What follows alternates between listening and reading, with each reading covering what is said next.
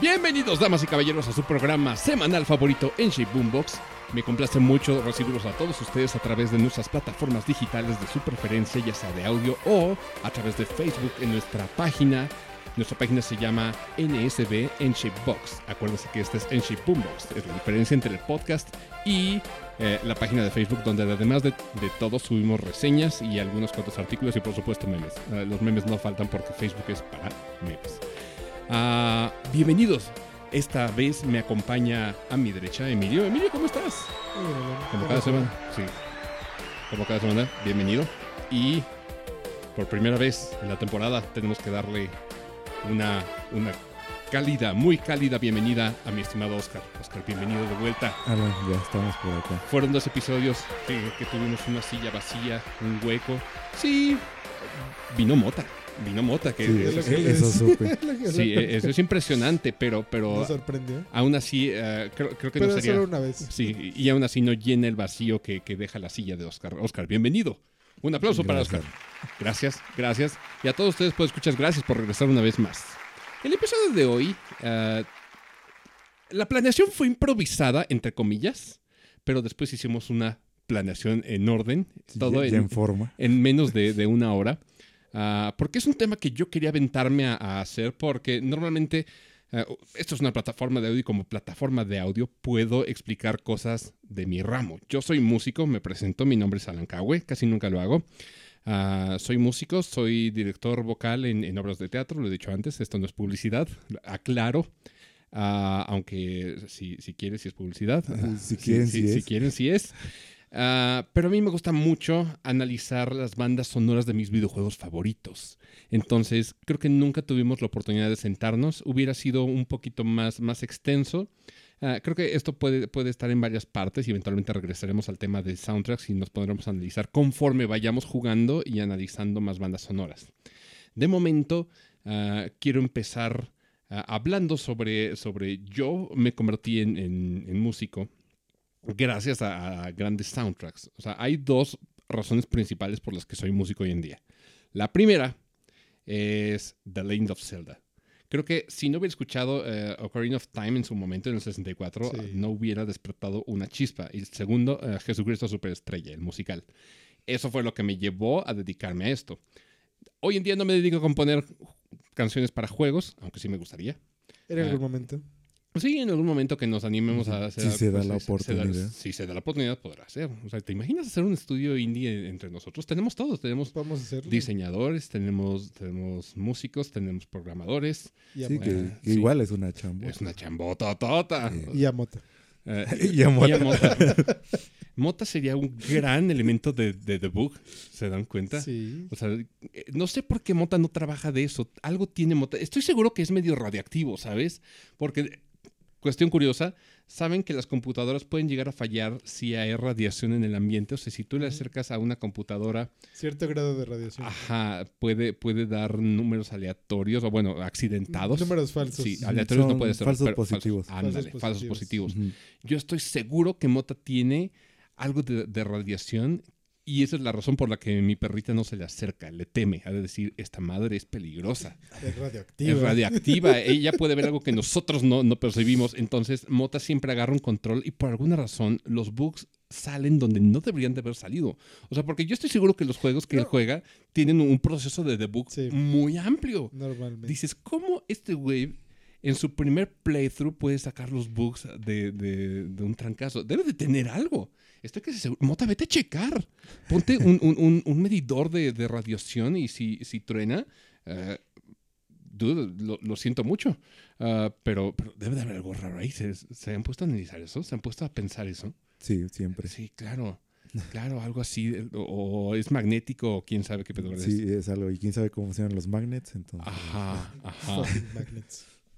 Oigan, ah, hemos jugado mucho en, en nuestra vida. Tenemos, eh, en mi caso, tengo 30 y...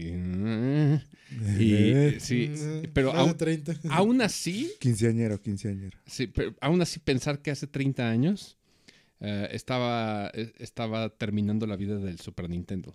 O sea, Sí. y para nosotros se nos hace, pues fue ayer. Pero Eh, pues lo pasamos, o sea, por Claro. eso se te hace como diferente. es más, a nosotros nos dicen, eh, el Wii dice, claro, sí, la generación casi pasada, lo sentimos súper cercano. Pero ya estamos dos generaciones más allá del Wii y eso significa por lo menos 12 años. Exacto. Es un chorro. O sea, el Wii fue la infancia de, de muchos de los que hoy en día son mis alumnos y hasta Sí. colegas en teatro musical. Eh, y para ellos el Wii fue su infancia. Infancia. Hoy en día estoy hablando de adultos jóvenes. ¿Te imaginas cómo han de percibir el Wii la generación Z? O sea, primero que nada, pensar en agarrar un, un, un Wiimote, el control remoto, debe de ser aparatos, no, aparatoso. O sea, y segundo que no tengan como input de táctil, también debe ser raro para, para ellos. Incluso creo que el, el concepto de agarrar un mando para juegos móviles, a ellos les ha, ha de ser extraterrestre. O sea, no, no veo a los morritos casi agarrando un, un control. Los que le Ya ponemos... no, ya se está perdiendo. Sí, los que le ponemos gatillos para jugar, ah, ah, ya sea móvil, eh, oh, PUBG o, o, ¿qué es el otro? Warzone o Pues sí. Apex y ahora Apex y Apex. todo eso. Bueno, sí. Eh, esos somos los rucos. O sea, nosotros le ponemos gatillo porque necesitamos como la sensación física de, de- de ese, ese feedback Exacto. analógico. Los morritos no, los morritos te pueden dar una madriz en, en Free Fire sin la necesidad de gatillos ni, ni nada de eso. que ¿eh? juega Free Fire. Te Bastante. sorprenderías. Ya Sí. lo sé. Está Pero es el machín. meme. Pues, O sea, o sea, sí, pero no sé. o sea, yo, pura, pura gente rara. fíjate, también pura gente rara juega, juega Roblox. A mí se me También. extraterrestre, pero, pero pues, a los morros es lo que, lo que Es lo que es. les gusta. Sí. Es lo que los atrae. Pero bueno, el punto no es ese. El punto es de que hemos jugado mucho y hemos escuchado muchas cosas. Y creo que hay soundtracks que nos han marcado cañón en nuestra vida. Pero creo que ahorita en nuestra etapa adulta es cuando los valoramos mejor. Como que les damos una perspectiva y entendemos el porqué de, de ciertas, ciertas decisiones que hace el soundtrack. O sea, por qué funciona de cierta manera el soundtrack. Entonces, ah, una serie que a mí me gusta y creo que a todos los de la mesa eh, hemos, hemos probado varios juegos de la saga es Final Fantasy. ¿Están de acuerdo? O sea, Sí. todos hemos jugado Final Estamos de Fantasy. acuerdo.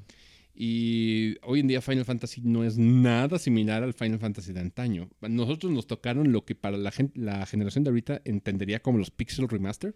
Bueno, nosotros lo jugamos sin Pixel Remaster. Nosotros lo jugamos. En ah, original, casi. Así era. Casi, Casi. casi en original. Sí, porque por ejemplo Final Fantasy 1 y 2, yo no jugué el original. no, lo- no nos. No, no, no nos no. tocaron. no, nos tocó ya una versión que para la generación Z, estamos en Facebook, nadie de generación Z nos va a estar escuchando, estamos, estamos de acuerdo. Estamos de acuerdo. Igual No usan Facebook. Igual podcast, eh, la demografía no es para lo- los chavos. Pero bueno, ah, nosotros empezamos en Game Boy Advance, lo cual también ya tiene unos añotes. Ya. Y Pues es época GameCube. Sí, Game Boy o sea, Advance. nues- las 2001, nuestra 2002. secundaria, o sea, y nosotros llevamos fuera de la carrera más de casi 10 Yo años. siempre es en color.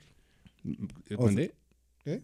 ¿Te- ¿Qué cosa Game Boy? Color. No, nosotros empezamos Final Fantasy Ah, en Final Game, Fantasy. Sí, sí, Game sí. Boy Advance, Perdón. en nuestra secundaria. sí, sí. Y de hecho creo que ah, cuando agarramos el primer Final Fantasy fue una copia que le prestaron a Oscar. Yo me acuerdo que te prestaron la colección, el, el Dawn of Souls, que era Es el uno de y el un- dos. uno y dos. Yo lo tenía, era mío, o sea, ¿Era yo tuyo? lo compré. Ah, mira. Mira, Sí, era mío. ¿y ¿cuál te gustaba más? ¿Uno o dos? No sé, es que eran muy similares. O sea, estaba como difícil decir, me gusta más uno o dos, porque yo los veía, Muy igual. Similar. Claro. ajá, entonces era como, yo los asimilaba como complemento de, ah, pues es el uno y el dos. O sea, no, no vi esa como diferencia, porque, Sí, no, no te das cuenta hasta después. sí, o sea, ya por ejemplo hasta el 3, que ya es más ma- muy marcado, Sí. o sea, ya, ya es cuando dices, ah, pues me gusta más el 3. Pero, este, así que dijera uno y dos, como que no. Yo me acuerdo que disfrutabas más la historia del 2. O sea, creo que, que los personajes te, Sí, te enamoraste más porque eran personajes, ya eran Ajá. personajes. el uno simplemente era como de, bueno, pues Crea los tu que party uso, ¿no? y, y vete de, de aventuras. Sí, y ya, y pues eran las clases, sí. Sí. Eh, y también era medio, medio engorroso. Eh, ahorita Sí. ya analizarlo te da como más, más perspectiva y más conexiones con el Strangers of Paradise. Todavía tenemos pendiente ese drinking game, pero creo que no lo podemos hacer aquí porque está No, no, no. prohibido hacer drinking games. Creo que aquí y en la otra no está plataforma. en Twitch, no. No puedes decir Twitch. No, Maldita no puedes sea. decir. Perdón, este. Ya, no, ¿cu- ¿Cuánto eh, tiempo llevamos en vivo? Ya no, ya no nos desmonetizan. eh, Es que se refería al campeón de League of Legends. Ah, Sí, claro, sí. claro, claro, claro, claro. Sí, sí, usa, sí, usa veneno. En la plataforma morada sí se puede. Sí, en la plataforma se- sí se puede. Ah. Sí, se puede. Tenemos pendiente un drinking game de del Strangers of Paradise. Cada vez que se menciona la palabra Chaos con pasión, es un shot. Y es vencer los jefes en el estado que esté y rolando control. Entonces vamos a ver qué tan lejos avanzamos. Y si en la, la Y- pelea de y los un shot jefes... cada que digan que Exactamente. O sea, si- y si en la pelea se menciona el nombre de Chaos, ya estamos jodidos todos. Pero bueno, es, Sí, es- sí, sí, es- Sí, porque hay que comerse la cinemática. Sí, sí, sí. Y, y vale la pena, vale la pena ver en qué jefes se menciona la palabra aquellos. Spoiler alert, es casi en todos. Entonces, creo que podemos terminar, si no Hasta en el fundidos, DLC. sí. Si no terminamos fundidos, terminamos ciegos. Entonces, No, por lo menos hay que tomar alcohol bueno. Tampoco. Bueno, bueno, manténganse al pendiente para ver eso. Ah, bueno, hablando de Final Fantasy, ah, yo, yo soy gran admirador de- del autor eh, original de, de Final Fantasy. Digo original porque hoy en día está como semi-retirado y dejó de hacer soundtracks a partir de Final Fantasy um, no sé. 10. cuál. 10 fue como el... ¿En cuál? Este, Nobuo Uematsu. Eh, sí, Eh, creo que fue maestrazo. Maestrazo el- no Uematsu, sí. Creo que en el 12 todavía hizo y en el 13 fue donde ya. Pero ya nada más No, como unas Como cuantas, cameos. ¿no? Mira, Sí. 12 estuvo completamente ausente porque agarró la, la batuta el Ivalice Alliance, que es todos los que hicieron Mm. Tactics y todo eso. Cierto, cierto. Tienen su gente. Ah, en 11 hizo algunas canciones. Entonces fue hasta el 11. En 14 hizo algunas Sí, de, rolas. de hecho, en hasta el 14 fue cuando volvió Ujú. En- y en 15, por ejemplo, volvió para el DLC. para el DLC. Pero te fijas, ya es como invitado, no Ajá. es como... Como Sí, no, ya no es el a cargo, principal. Sí. Ya no sí. está a cargo. Bueno, en el remake del 7 sí estuvo a cargo. Ah, pero pues. No.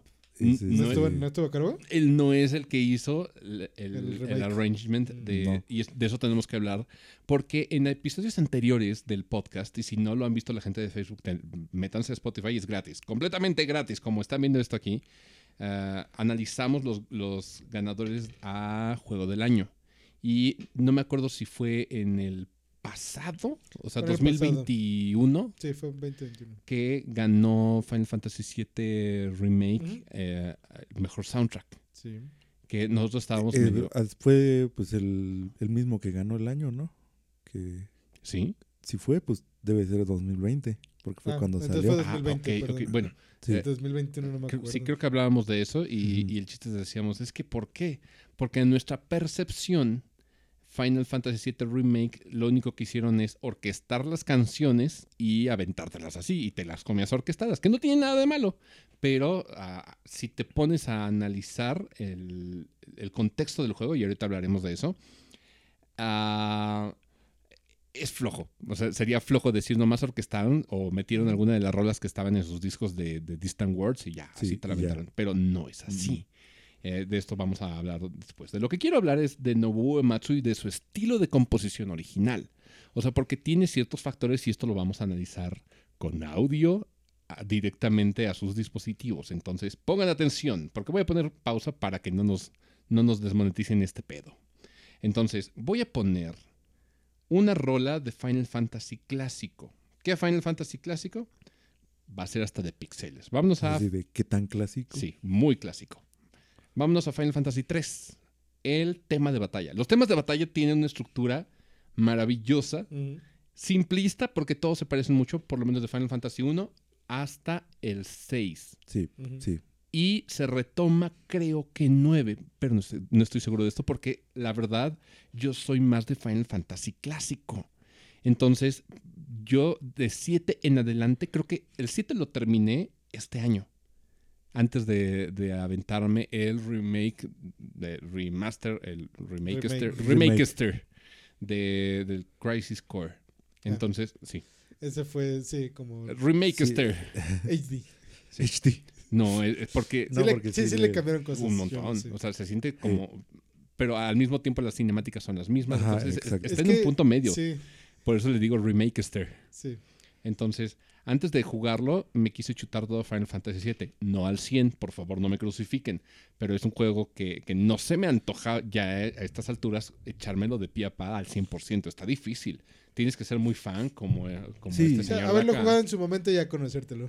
Ajá, exactamente. Es que sí, y el 7 fue cuando le pusieron demasiadas cosas, porque sí hay muchas metieron- cosas sí, que... tiene demasiado. Cambian muchas cosas en Final Fantasy VII, pero Final Fantasy VII, a mi gusto, vive todavía a la sombra de Final Fantasy VI. Y tiene un porqué. Analicemos al, al villano principal de ambas sagas. O sea, Sí, ¿se sabe la historia de, de Kefka Palazzo, que es el, el- el villano de Final Fantasy VI? sí. Ok. Vamos a ver. ah, Tú me vas a decir quién es, si es Kefka o, o Sephiroth del, del que estoy hablando. O sea, sí más o menos conozco a Kefka. Ajá, ok, ok. Pero no al te- te 100%. voy, a, voy a hablar del origen de uno de los, de los personajes. Eh, y Emilio me tiene que decir quién es. Ah, es un mono eh, con el cual. sí, mono literal. Sí. ¿Tiene, un- ala? ah, no, no, no, ¿Tu personaje tiene un ala? Esto no, es, esto no es adivina quién, chinga. No, no, no. O sea, es un sujeto con el cual experimentaron para volverlo un super soldado que asciende a las filas de este ah, megaconsorcio que eh, básicamente domina el, el mundo. Ah, e- este tipo se vuelve loco y empieza sus fechorías, llamémosle así. ¿Quién es? ¿Por qué se vuelve loco? No te puedo decir. Tú me tienes que decir eso. Tú me tienes que decir quién es. Ah, Así que chiste. Con lo que te dije, tú me puedes dar una respuesta perfecta. Sí, yo sé. ¿Quién es?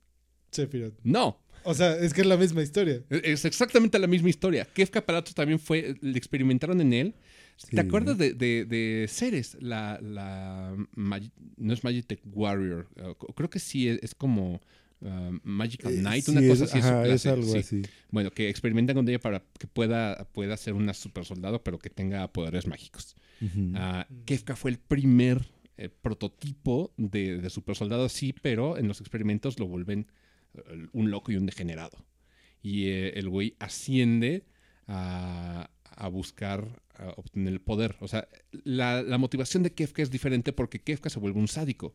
Sephiroth se vuelve loco al conocer su, su background y al conectarse con, con la entidad que es Genova. Pero aún así, de ahí, de entrada, ya tenemos una similitud. Segundo, eh, de entrada, el personaje principal también es un soldado Sí. que tiene una especie de lavado de cerebro. En ambos casos, que es tanto Terra como Cloud.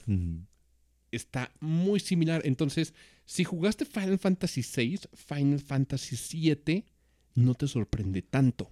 Mm. Lo mismo me pasó. Si jugaste The Walking Dead Season 1, The Last of Us. Eh, sí, Sí, sí, me van a crucificar. pero no, yo, yo también estoy de acuerdo. Sí, The Last of Us no te sorprende tanto. Porque The Walking Dead Season 1 lo hizo mejor. Y sí, yo sé que la gente ama a Ellie, pero ama a Ellie porque no conoce a Clementine. Sí. Sí. La gente le llora a Joel, pero le llora a Joel en Last of Us 2 porque no conoce a Lee. Véanlo, vayan a buscar eso. Denle dinero a Telltale que está batallando por- y Pero es acaba que- de... Pero es que la muerte de Lee es mucho más triste que Claro. Pues, por el- claro. pero si te fijas, o sea, es la misma. Sí, y te impacta mucho. Sí, o sea, porque sí. también es como una consecuencia de y al final, ah, pues sí, sucede lo que sucede. No les quiero contar más. Vayan, denle su dinero a Telltale. Les digo que ahorita andan pasando como con problemas y lo que compren queda de la Telltale. trilogía.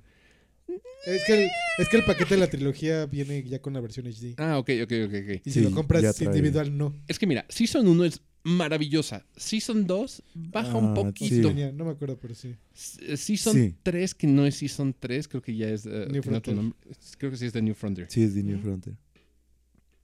Eh, es diferente. Ah, no, eh, no tiene el mismo impacto que la primera. Creo que Mm. The Walking Dead es la obra maestra de Telltale Games. Saben que ahorita acaban de retrasar la fecha de salida de The Wolf Wolf Among Among Us Us. Sí, al siguiente año probablemente, o quién sabe. sí, sí, lo vi. Andan pasando por pedos. Pero bueno, Otra regresando, vez. regresando a Final Fantasy. ah, les voy a poner el tema para que conozcan la estructura de cómo funciona la, la composición de Uematsu. Sí, que, que a eso íbamos. Que a eso el íbamos, tema sí, de sí. batalla.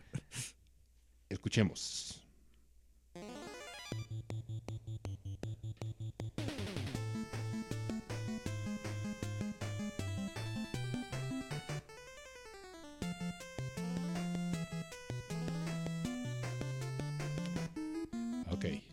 Con eso tengo. Ok, analicemos paso por paso. Primera parte del tema, una intro. Normalmente es- empieza igual. Un, uh, un rol hacia arriba. Como preparación de. Ajá. Ajá. Segunda parte. La preparación del tema de batalla. Esto lo van a escuchar en todo. En todo del 1 al 6 por lo menos. Sí. Y empieza tema. Ok, lo tenemos. Vamos a escuchar el caso de Final Fantasy 2. Regresémonos un poquito. Preparación. Tema. Fabuloso. Yo, a mí se me confundía mucho el tema del 1 con el del 2. Te digo que Sí. entre uno y dos sí era. Es confuso, sí. Ok, ya entienden, ya entienden lo que voy. Vámonos a Final Fantasy. ¿Qué les parece? 4. 4 me gusta mucho. 4 es lindo porque empieza a ser como un Final Fantasy ya con forma. Porque tanto 1, 2 y 3 son conceptos. Sí, todavía les faltaba. Ajá, cuajar. El Sí. 2 es el primero que intenta, Lo intentó. sí. intenta hacer una historia. Y lo hace bien. O sea, tienes como tus plot twists. Sí, o sea, sí lo logra el estructurar ya como algo que te intente mm. seguir avanzando. No, no fue como el uno, que el uno pues era... la aventura y ya. y ya. Así funcionaba en, en, en NES, o sea, era como la aventura y ya, era como de la aventura épica del Link, eh, pero no te daban más historia. Sí, La aventura del 2 es un poquito más compleja, pero cambiada igual. completamente. Sí. y tampoco es tan, tan... Mm. ah, Te digo Profunda. que ya hasta el 3 es cuando ya empezaba un poquito más allá, ir más allá. y por ejemplo, Final Fantasy 3 sienta las bases del job system que conocemos, Ah, sí, cierto. pero Final Fantasy 4 da una historia, da giros, vuelve a los personajes personajes, o sea, les da como una... un- Personalidad. Sí, exactamente. Eh, y es lo que empieza a jalar a la gente al género del JRPG. Aunque, ojo, aquí en, en América, dato curioso, Final Fantasy IV lo conocimos originalmente como Final Fantasy II. Sí. Y ahí les va el tema de batalla. Tema de batalla. mm, aquí estamos. Todos los temas de batalla de Final Fantasy clásico se llama Battle. No hay tema, no hay nombre, es Battle. Battle, Es Battle Battle. 1, Battle 2. Battle 1 y Battle 2 para jefes. Battle 1, ahí les va. Ya se escuchan 16 bits.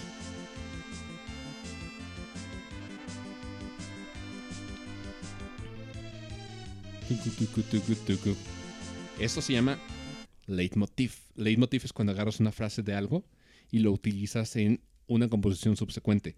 De hecho, si escuchan el soundtrack de Shingeki no Kyojin cuando lo hacía Linked Horizon, Eh, van a escuchar leitmotiv en varias de las canciones. O sea, hay un disco específicamente de Attack on Titan de, de Link Horizon.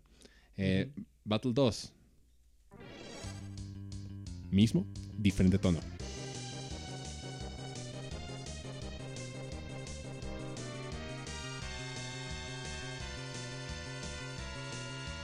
¿Ok?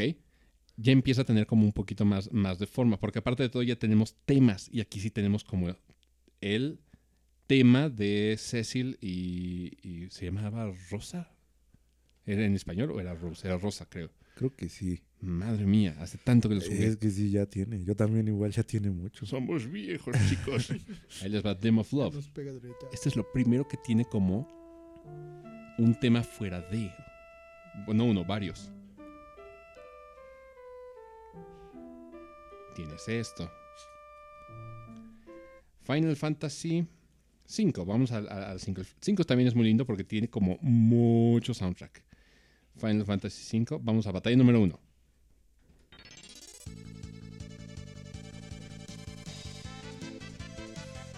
Eso está muy interesante, porque el tema de preparación, la parte de preparación, te da una parte más, que es tun, tun, tun, tun, pero al fondo pueden escuchar todavía el tururururururu.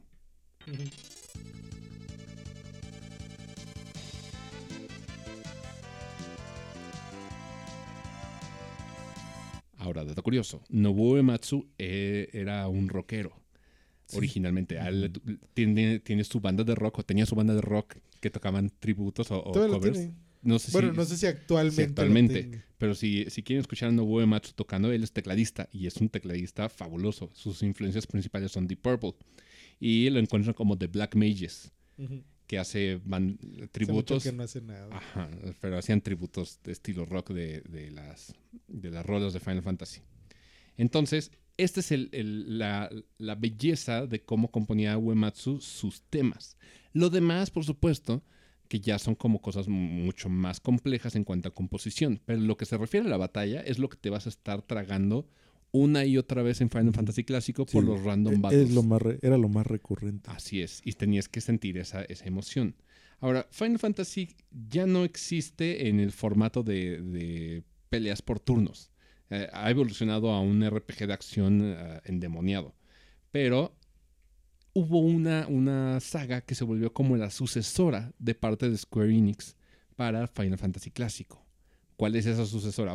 Vamos a, a enumerar. ¿Qué es lo que engloba Final Fantasy normalmente? ¿Qué es lo grande o lo que hizo Final Fantasy como de relevante para los JRPGs? Hay un sistema en específico que, que le pertenece a Final Fantasy y lo encontramos en varios de sus títulos. Por ejemplo, los spin-offs en Tactics tienen el mismo sistema y ese es el sistema de Jobs. Entonces, ¿a qué iba con, con todo esto? Ya no me acuerdo. Pero la, Pero la, eh, la eh, esencia, sí, la esencia es, Sí. agarrando estos sistemas, Square dijo, vamos a sacar un sucesor espiritual.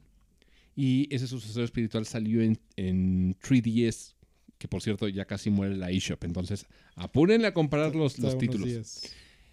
Bravely Default. ah, Bravely Default es precioso. El arte de los escenarios es hecho a mano. Los personajes y los modelos son hechos en 3D. Pero la amalgama funciona de maravilla. Y al que le llamaron para hacer el soundtrack es a otro rockero, precisamente del Linked Horizon, al guitarrista que se hace llamar Rivo. Entonces, recordemos la estructura de el tema de batalla de Final Fantasy. Intro, preparación, tema, tararara. Ok, ahí les va. Tema, el primero se llama The Bell of Battle de Bravely Default 1 por Rivo.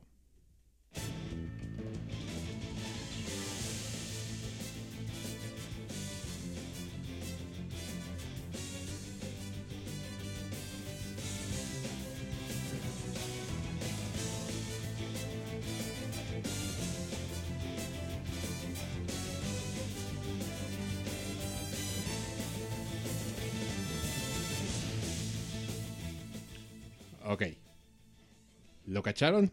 Vamos a, a escucharlo una vez más. O sea, solamente el intro. Intro. Preparación. Empieza tema. No es lo mismo que Nobuo Uematsu porque sería necio pedirle a Ruibo que hiciera exactamente lo mismo. Pero, ¿por qué esto es relevante y por qué, por qué es, es bueno que lo haga Ruibo así? Porque sale una secuela donde el compositor ya no es Ruibo, le hablan a otro tipo.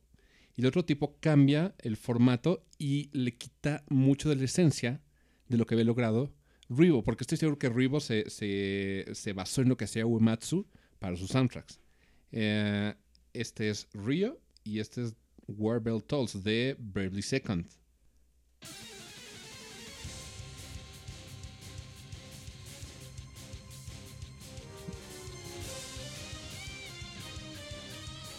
No hubo como tal ese, Punch. esa estructura. No, déjate el punch. O sea, intro. Entra directo y entra directo tema. Sí, y ya. Ajá.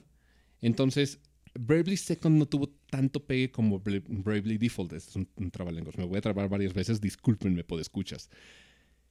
Cuando sale la secuela, y la secuela está como muy, muy subvalorada o infravalorada porque mucha gente no sabe qué demonios es Bravely Default. Si eres fan de Final Fantasy, tienes que jugar Bravely, eh, Bravely Default, les dije. Tienen que jugar Bravely Default por lo menos el 2, que está disponible en más plataformas. Creo que ya está hasta para PC el 2, ¿no? Creo que sí. Debe de estar en Steam, estoy casi seguro. Hicieron la Epic. Bueno, el chiste es de que le hablaron a Rivo y escuchen lo que hace Rivo en su segundo tema de, de pelea, The Bell of Battle, Tolls Again.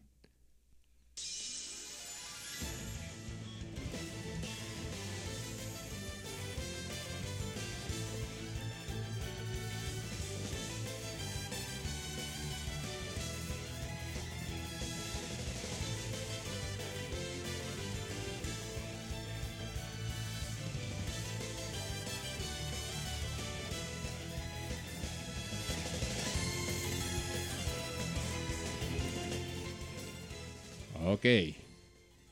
Comparémoslo con el primer The Bell of Battle de Revo.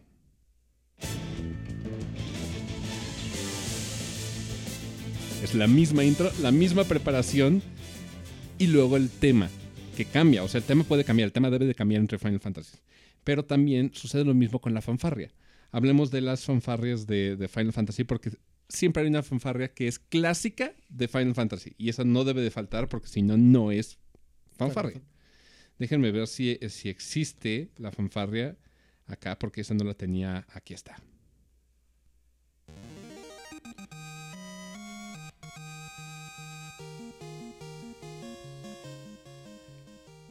Hace unos minutos Emilio y yo estábamos jugando a Theatrhythm, que es el juego de ritmos con toda la música de Final Fantasy y este está extenso. Pero el tema en común es cuando terminas la rola, a fuerzas vas a escuchar esto. Y esto lo puedes encontrar en donde quieras.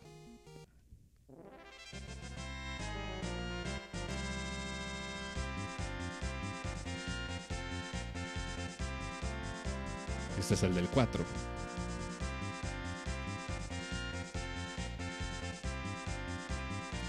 Vámonos al del 7. Este es el del 7. Igual. Fanfarria igual siempre, acompañado con un tema diferente. Es la belleza del leitmotiv de Nobuo Ematsu. Leitmotiv, acuérdense estos, es una frase musical que se va a repetir más adelante. Y hay otro compositor de Square Enix que se me hace un genio para el leitmotiv. Entonces, Revo también lo aplica en, en Bravely Default. Cuando ustedes escuchan el, el- el término de la pelea de, de cualquier uh, Bravely Default, se llama The Joy of Victory. Es este. Tema. Ok.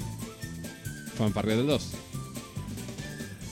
Ahí les va. Esta es la fanfarria de Bravely Default 2 por Revo. Igualito. Igualito. Sí. Esto es conservar la esencia. Esto es un sucesor espiritual y no mamadas. Ay, no, no me desmonetices, Mark Zucaritas. que no puedes decir groserías, ¿verdad? En, en- en- en Facebook.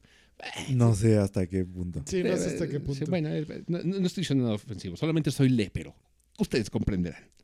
Yo- Ok. Yo, creo que más bien el decir groserías es más no insultar a Sí, no alguien. insultar a alguien, vaya. Sí, Ajá. claro. Vamos a ver a una, una franquicia diferente. Ajá.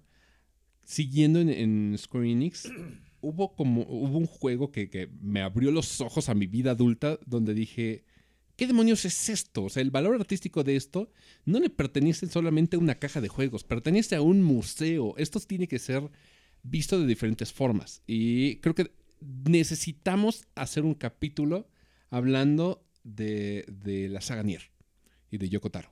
Sí. O sea, e- es una genialidad. A lo que me compete aquí. Eh, el compositor se llama Keiichi Okabe. Y él es el compositor tanto de Nier Replicant, como lo conocemos en el remake, y Nier Automata. Disponible en Switch. Y ya barato. Barato como la carne de gato. De hecho, en cualquier consola está barato como la carne de gato. Sí, ya, porque No, ya tiene está tan barato. Sí, bueno, por lo menos Bueno. en- Digital sí, no, no, no, también físico. O sea, físico lo encuentras como en No. 800 pesos. Sí, más o menos. pero no baja de eso. Pero, y no pues, debería de. No Si lo debería de. encuentras a más a 700. Bueno, 750. No debería de. Pero bueno, o sea, pues por la naturaleza del título, o sea, ya, ya está barato. Sí.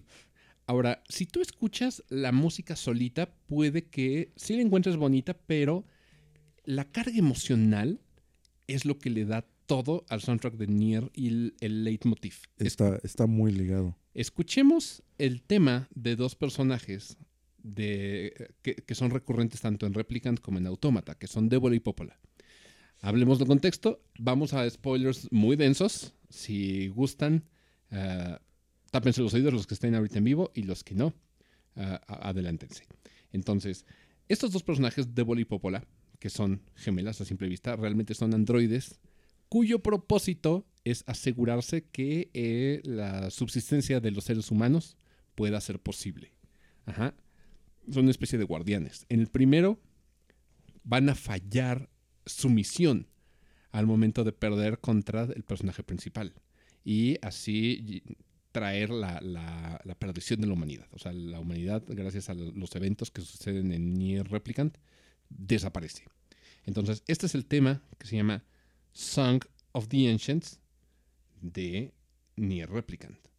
Hay varias versiones, hay varias variantes. Les voy a poner la variante de batalla.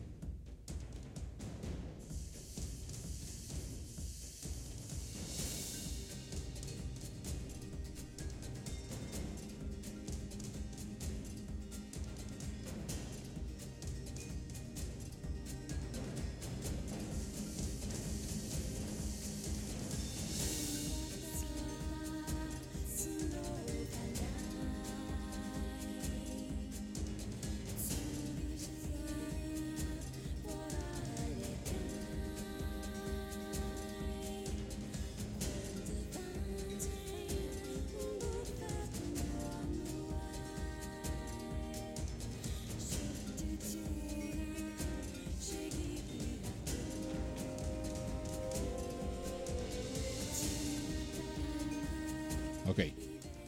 Les voy a poner otra versión de Song of the Ancients, que es la versión normal que vamos a escuchar en, en Nier Replicant en repetidas ocasiones. Escuchemos. Siempre que oigo la música de Nier me, me transporta al juego. Es muy característica. Sí. Sí.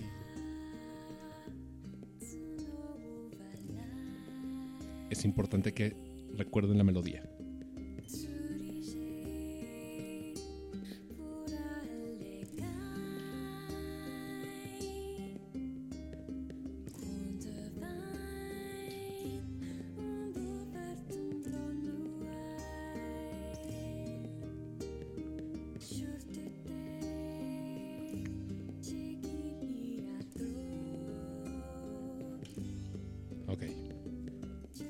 También en esa parte, o sea, cabe recalcar que es muy diferente como cuando lo juegas. Porque cuando estás lejos no se escucha la voz, Claro. pero mantiene la Mm. canción. la melodía. Sí, Ya. entonces eso es como algo que hacía, escuchando la música como tal, no lo puedes transmitir. Pero ya que lo estás jugando, ves que yo la primera vez que llegué ahí te dije, esta canción es, es, es la canción. Es importante, sí. Sí, entonces cuando, porque es una de las canciones que es empezando el juego. Sí. O sea, tú escuchas eso y después cuando te acercas escuchas la voz. Curiosamente, eh, es la canción sin voz es el tema del pueblo principal, que es como tu hub principal en el juego. Sí, Ah, cuando te acercas al bar donde está, creo que Débola, ah, escuchas la voz de, de Débola. Eventualmente, Débola y Popola van a cantar esto juntas. sí, Pero el, el gran plot twist y la gran tragedia es que ellas se convierten en uno de los enemigos finales que tienes que derrotar. Porque ellos eran los que veían por ti, te cuidaron desde que eras morro y, y estuvieron contigo durante toda tu cruzada. Al ellas perder contra, contra Nier, que es el nombre genérico de, de- de nuestro protagonista, tú lo puedes nombrar como quieras, por supuesto, pero el, el oficial es Nier. Al perder contra Nier, ah, el modelo de androides de Popola se vuelve rechazado por todo el mundo de androides. O sea, por haber sido los que sí, fallaron la misión. Fracasaron. Entonces, en Autómata los encontramos otros modelos de Popola. Son otros entes, pero ah, viven con un sentimiento de culpa por autoprogramado como su estigma de que su modelo fracasó en la misión de proteger a la humanidad. En los últimos momentos, o antes de entrar al último calabozo, llamémosle así, Sí, sucede una, una pelea muy grande donde estos modelos de Débola y Popola te ayudan a poder entrar a la, a la torre, sacrificando sus vidas en el proceso. Lo último que te dicen es, lo hicimos bien, por fin hicimos bien, y escuchemos el tema de Song of the Ancients, ahora en Nier Automata, que recibe el subtítulo de Atonement, que significa Ah, que at- atonement e- e- es como ah, deshacer tus errores o uh, poder, poder compensar tus errores. Ahí les va.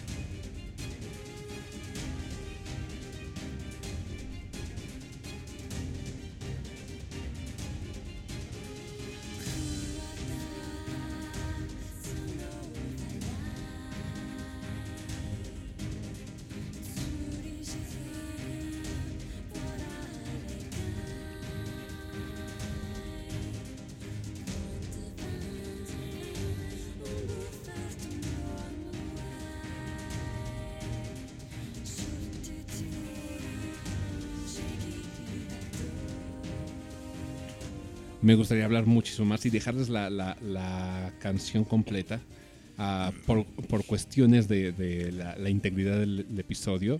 Sí, por copyright. Sí, no debemos de hacerlo, pero ustedes pueden checar todos estos soundtracks que les estoy presentando a través de Spotify o de sus plataformas de audio favoritas que lo tengan.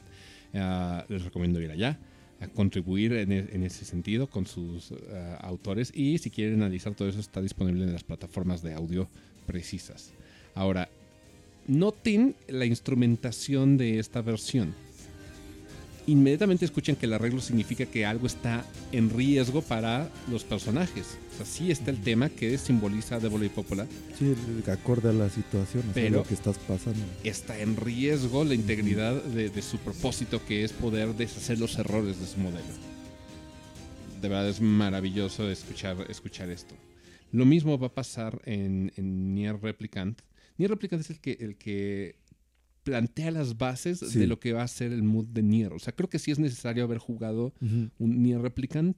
No necesariamente antes de, de, No, no, no no. pero sí eh, forma parte de un, un- un paquete grande. O sea, sí, es- E- e- esos dos sí van, Van muy de la mano. ligados, aunque sí. la historia esté completamente Sí. desligada, Y los personajes y todo, o sea, porque Pero- realmente no.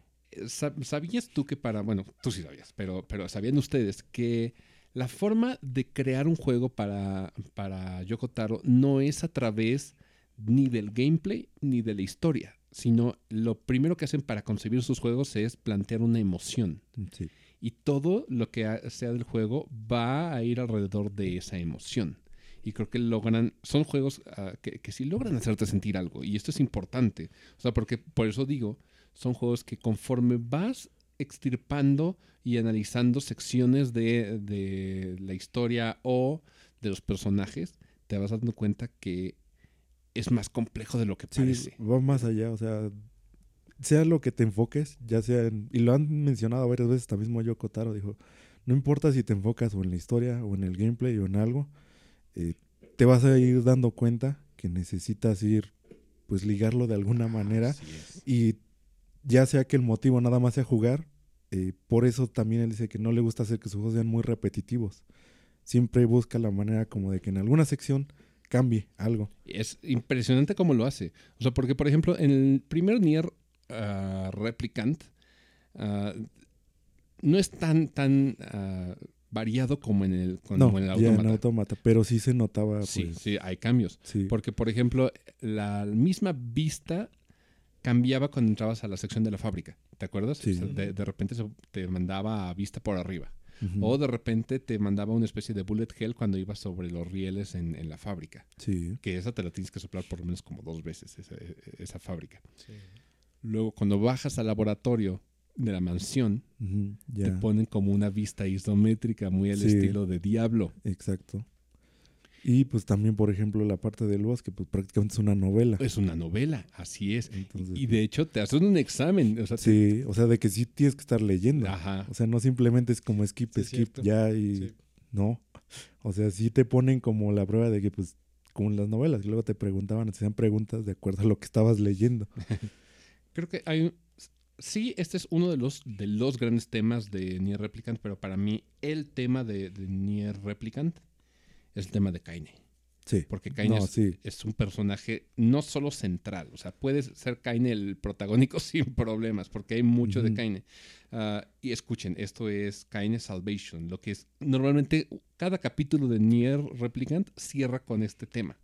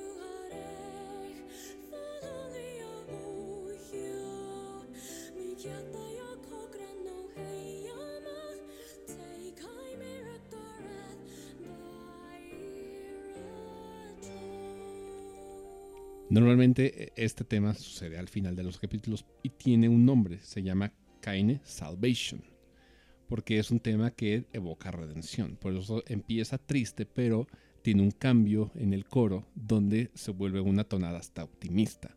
Por lo mismo, en la misma tonada que, que escuchan les da una perspectiva. Tenemos otra vertiente que es Kaine Escape que te da otra perspectiva, otra sensación con el mismo leitmotiv, el mismo, la misma frase musical.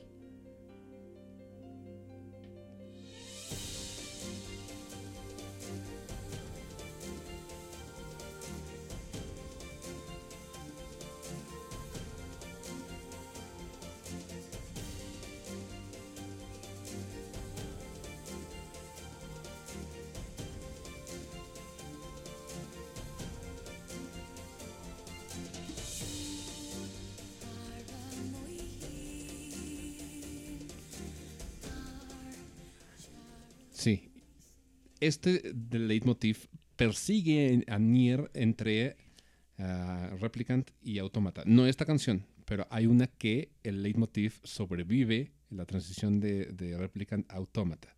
Bueno, hay, hay dos, tres. Una es Song of the Ancients, otra es la que les voy a poner que se llama Grandma, que también es, es importante que la conozcan, porque el sentido es muy diferente entre Nier Replicant y Nier Automata. Este es Grandma en Nier Replicant.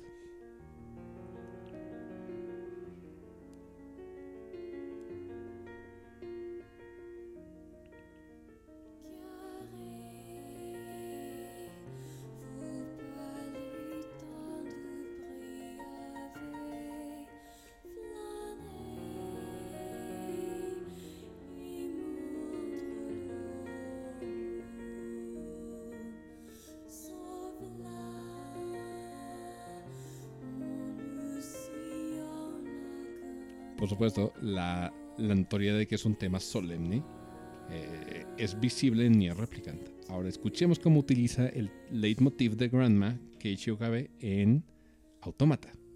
Y le da un sentido completamente diferente Sí. por la misma instrumentación.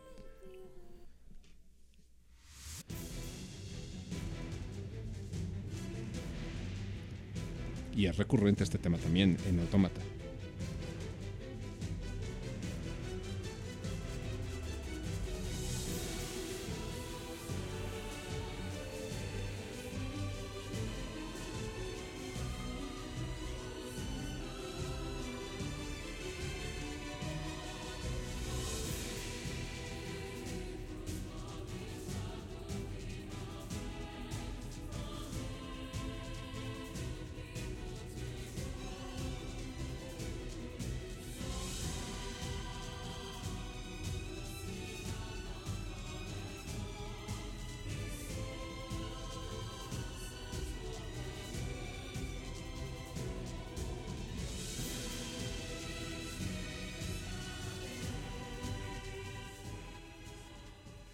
Como lo dije, creo que Nier tiene mucho que escarbarle y es una pieza que, que pertenece a, a- a un museo. Porque si le escarbas a la música y te das cuenta del uso del leitmotiv, es precioso, es, es divino. Es muy similar a lo que hace John Williams en, en Star Wars. Que hay un video de Jaime Altozano explicando todo esto que es precioso. Ah, no Jaime Altozano, el video. Pero ah, si le escarbas a la historia de Nier, es compleja. Sí, Si escarbas a los personajes y las referencias, también es- va mucho más allá de sí, sobre simplemente es los un, personajes. es un juego que habla de filosofía y de propósito en general, tanto el 1 como el 2. Sí, Hablan sobre ambos, sí. encontrar propósito. Sí, tienen su, su camino de alguna manera. Au- Aunque, aunque, ah, el 1 plantea las consecuencias de los actos que unos consideran justos Y, el, y, y Autómata plantea mucho sobre la naturaleza humana. ¿Qué es ser humano? ¿Qué es ser propósito? ¿A dónde te lleva Sí, ese propósito? Muchas preguntas sobre eso, o sea, sobre qué es lo que hace un humano un humano.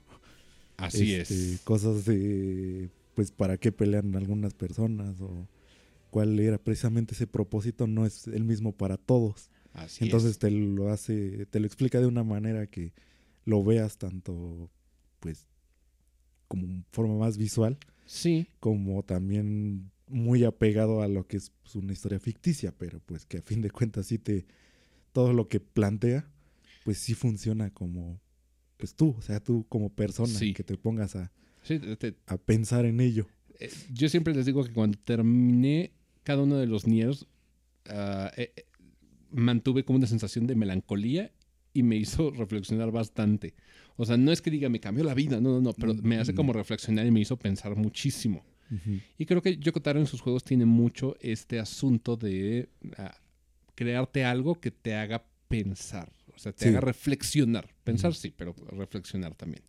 Y si nos vamos a lo que hace Autómata, Autómata es eh, impresionante en todos los sentidos. O sea, eh, gameplay lo desarrolla Platinum, pero gameplay es la- lo que les decimos siempre de no podemos describir que es Nier Automata sin quedarnos cortos en algo, porque. Nier Automata puede ser lo que se le antoje en el momento que, que sea necesario presentarte un modo de juego diferente. Sí, por eso siempre hemos dicho que varias veces está infravalorado el Nier Automata. Realmente lo que consiguió eh, es muy difícil. O sea, realmente describírselo a alguien, pues no, o sea, no puedes. Es que, es, es que aunque no parezca, alguien no te crea de que no puedes, pues realmente expresar lo que es Nier Automata, es que no, no puedes.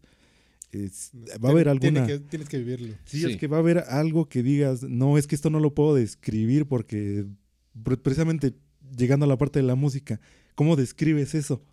Es, No, es sensación, o sea, que o sea, tienes que ponerlo como O sea, ejemplo, puede- o sea, puedes- realmente, Puedes describir la canción, pero, pero no es lo mismo en el momento Sí, sí, que está pasando. que era lo que yo ves que también te decía, puedes escuchar el soundtrack, porque Alan me preguntó Ujú. que pues por qué la música del y le digo, puedes escuchar la, pues el soundtrack así tal cual, lo sacas, buscas, pones, te pones el soundtrack y dices, ah, está bonito, ¿no?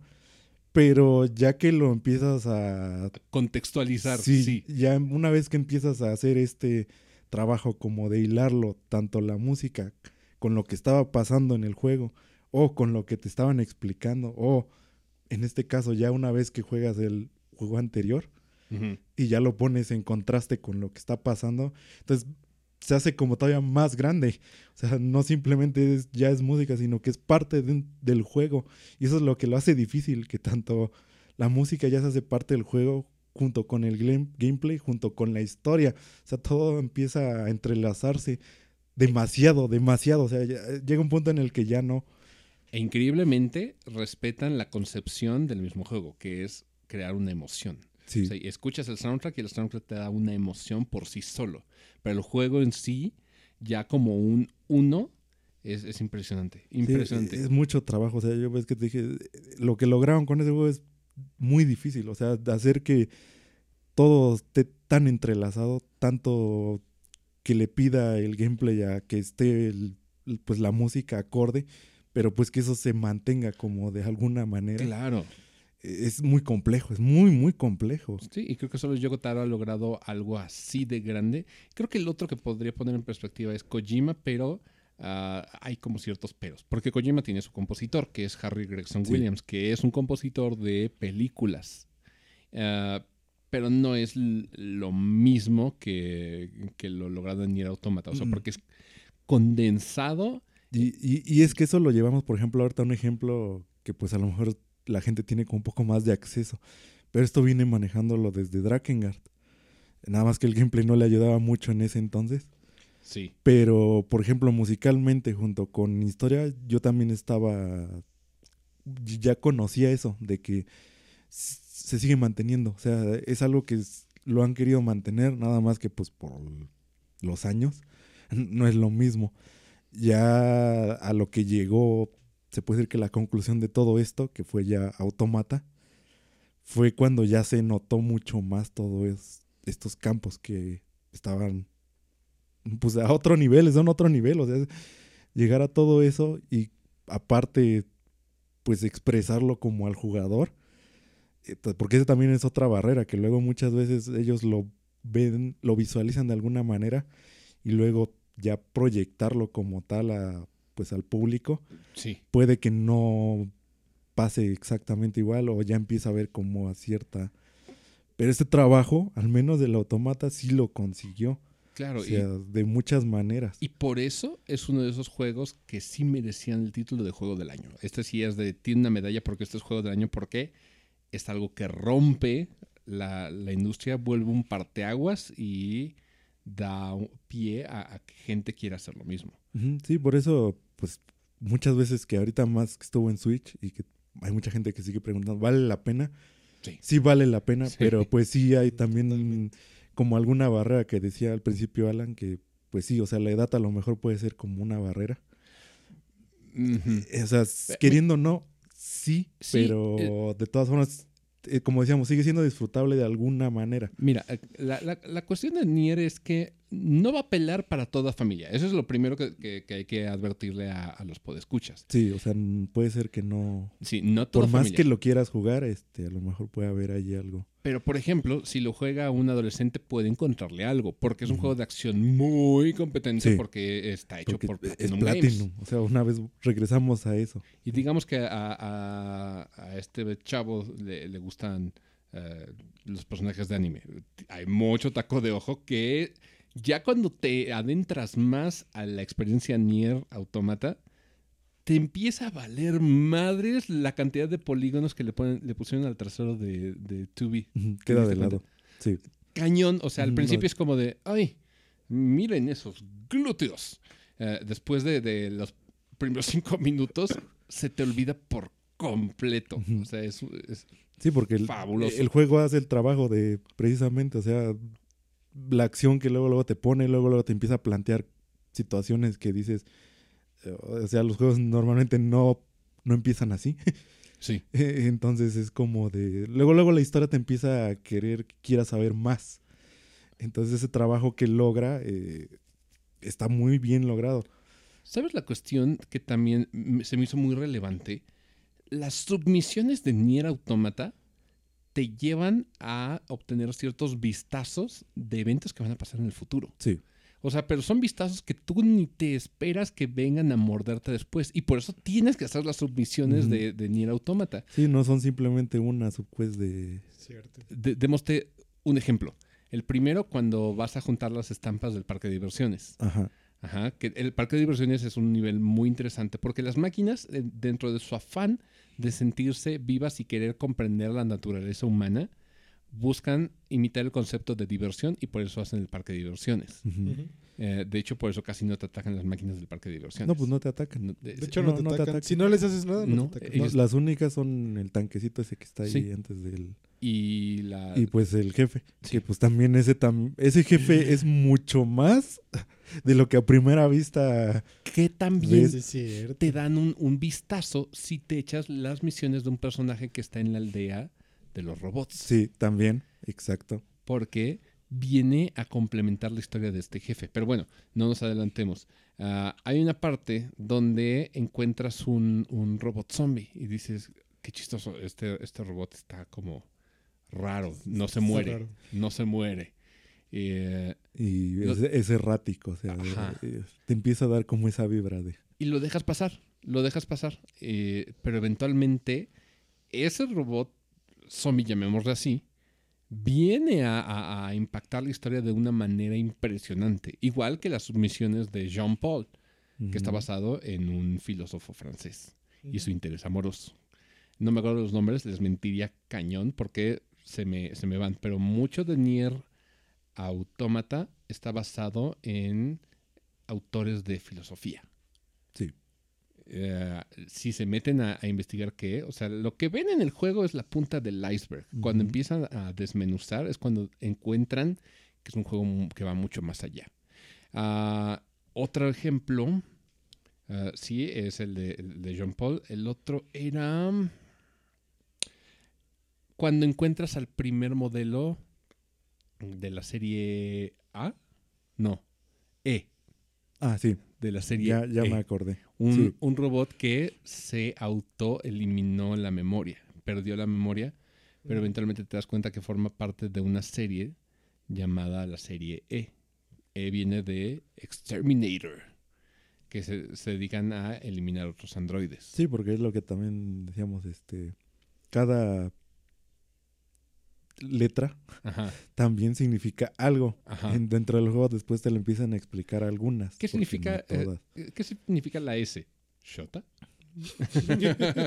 Era este... Ay, no me acuerdo cómo se llaman No, esos. No, no me los aprendí. Scanner. Scanner. Scanner. Claro. Sí, Y... también puede ser Shota, pero no, no, porque no vemos los demás.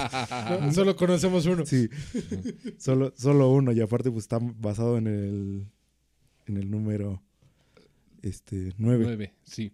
Y- Entonces, pues por eso también, ya yendo más allá dentro del juego, también te das cuenta que los números también significan algo. Ajá, ajá. Entonces, eh, todo eso está así como, al principio, pues es bueno, sí, ¿no? Mira, si te gusta la historia que te dan como de, de migajas de pan de Dark Souls, creo que disfrutarás mucho la de Nier Automata. Porque Sí, también sí, te si la te dan gusta igual. eso, o sea, si eres de los que te gusta que te estén dando como detallitos y luego tú mismo los vas hilando, Ajá, esto de también es alguna un... manera, a- así, así te lo Así- maneja. Así lo maneja. O por ejemplo, si disfrutaste Devil May Cry, vas a disfrutar eh, Nier Automata. Si disfrutas el combate de Devil May Cry o de Bayonetta, vas a disfrutar Nier Automata.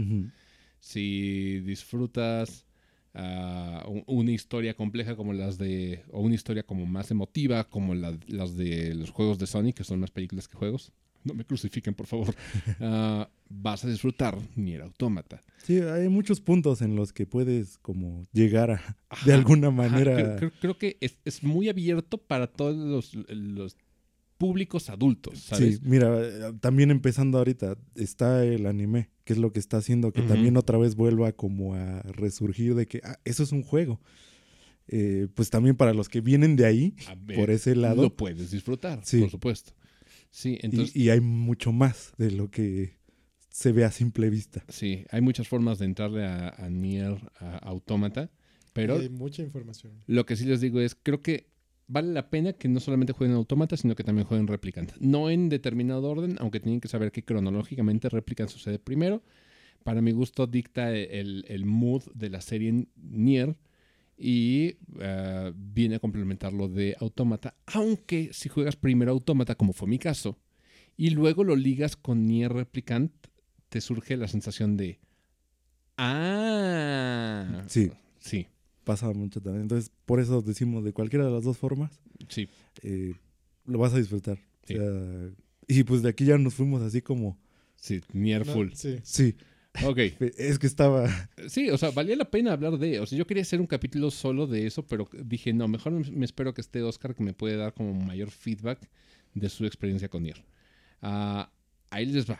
Eh, les prometí hablar sobre el soundtrack de Final Fantasy VII Remake y por qué no solamente es un remake orquestado y por qué no solamente ah, cumple con el, o- el objetivo que cualquier, cualquiera que haga un remake lo primero que hace es eh, lo agarra orquestado y ya se quita de problemas. Le pone un, un nuevo Agarra arreglo. el, el original y lo arregla. Sí, le, le pone un arreglo y ya. Este no, este no solamente lo arregla, lo cambia. Y esto es muy importante, porque Final Fantasy Remake no solo es un remake, es, es un replanteamiento completamente y como tal filosofía. Esto no te das cuenta hasta después, pero viene al caso hablar del soundtrack con esta filosofía. Es un replanteamiento de, sí son los eventos que tú conoces, pero tienen un complemento que lo vuelve más complejo y deja de ser la misma historia lineal en un punto y se rompe a otra cosa por completo, Final Fantasy VII Remake. No sigue la historia al pie de la letra del No. original. de Ahí PlayStation sí, 1. ahí sí hace pues honor a lo que ya muchos están tomando en cuenta para un, ponerle remake, que pues precisamente no nada más es simplemente hacer el juego otra vez y con la misma historia. No, aquí ya empiezan a tomar estas libertades. O sea, sí, pero no. Sí, o sea, en esencia pues, pues En sigue esencia, siendo sí. la misma base, pero ya le puedes modificar cosas porque precisamente es un remake. Entonces están agarrando como este, ya este punto, este concepto de que pues sí puede ser la misma historia, pero podemos cambiar algunas cosas. Ahora, no solamente eh, es el, el cambio, porque por ejemplo, si hablamos de Re- Resident Evil Remake, el remake del 2 es la misma historia, pero tiene como un dibujo. O sea, el dibujo es ciertos eventos claves que van a, a- a desembocar el mismo final. Final Fantasy VII rompe el final, rompe los eventos. O sea, Sí. des- desde el principio te das cuenta, este no es el mismo juego. O sea, donde ves alucinaciones de Cloud sobre Sephiroth y esas alucinaciones comunicándose con Cloud te indican que no estamos solamente en una alucinación, en un complemento de. Porque, por ejemplo, si hablamos de la estructura de la historia de Resident Evil 2, sabemos que es la llegada a Raccoon City de Claire y de Leon, es su paso por la comisaría, el Sí. descenso por las coladeras, la llegada al laboratorio y la salida a través del tren Exacto. eh, eh, enfrentarse con los mismos eh, enemigos, que es en, en orden lógico, primero Mr. X y eventualmente encontrarse con, con Birkin. Después, eh, esto sucede nada más complementado en el remake eh, moderno de Final, Fan- Final Fantasy, de De Resident Evil Resident 2. Eh, te encuentras a los mismos enemigos, la misma estructura, pero un poquito más inflada. Porque es lo que hace un buen remake. No, de- no es el mismo juego con retexturas, no, Sí, no. eh, no es un remaster. Está hecho del principio, lo, lo- le da un nuevo, un nuevo tipo de gameplay, porque sí es diferente el gameplay de Resident Sí, Evil sí, 2, es muchísimo. muchísimo. o sea, No, ya no. pero sigue siendo en esencia la misma historia, con algunos nexos a las historias que vinieron después. Se va a conectar más adelante. Lo mismo pasa con Resident Evil 3 Remake. Hace exactamente lo mismo. A, a mi gusto, está un poquito más ah, masticado. O sea, no, no se siente como la misma sensación que en el 3 original, porque tenías como diferentes lugares y diferentes decisiones que eventualmente desembocaban al misma, la misma resolución. Sí, pero aún así pues lo hacía... Ajá, lo hacía, sí te daba como Sí. una, una sensación de necesidad de replay y te recompensaban por ello. Lo intenta, pero no es tan impresionante como lo, que, hizo el 2. Sí, Ah, aquí no, aquí te rompen lo que tú conocías. Te rompen lo que tú conocías, los, además de, de darte lo que es un remake. Entonces, este no es solamente es un remake, es un, un reimagining y eso es importante Sí. saberlo. De hecho, por eso los títulos de los siguientes juegos. Sí, sí que, que, que ya se vio como más obvio ya cuando salieron los trailers, por ejemplo, del próximo Sí. capítulo, o como le vayan a llamar, como sea que... Ay, no me acuerdo cómo se llamaba el siguiente. Pero ahí desde el trailer, o sea, ya todo lo que estaban como planteando, que se escuchan las voces de lo que están hablando y todo esto, lo pone mucho más claro. Rebirth. Sí. Sí, y, ya le hace como honor al, al título. Ahora, el soundtrack de Final Fantasy VII Remake sigue la misma filosofía que hace el juego. No es el mismo juego. Sí hay factores familiares, y escuchen esto, puedo escuchas, factores familiares que van a ser replanteados. Y esto tiene mucho que ver con el leitmotiv. Existe como cierta estructura de ciertas canciones. Eh, digamos, voy a dar dos ejemplos muy importantes. El primero, el tema de Aerith. El tema de Aerith es conocido mm, mundialmente para los, los fans de- del juego. Y creo que trasciende un poco más Sí. allá, que es uno de los temas que sí es como música de, de juegos, Claro. pero que es un poco más reconocible. Escuchemos el tema original.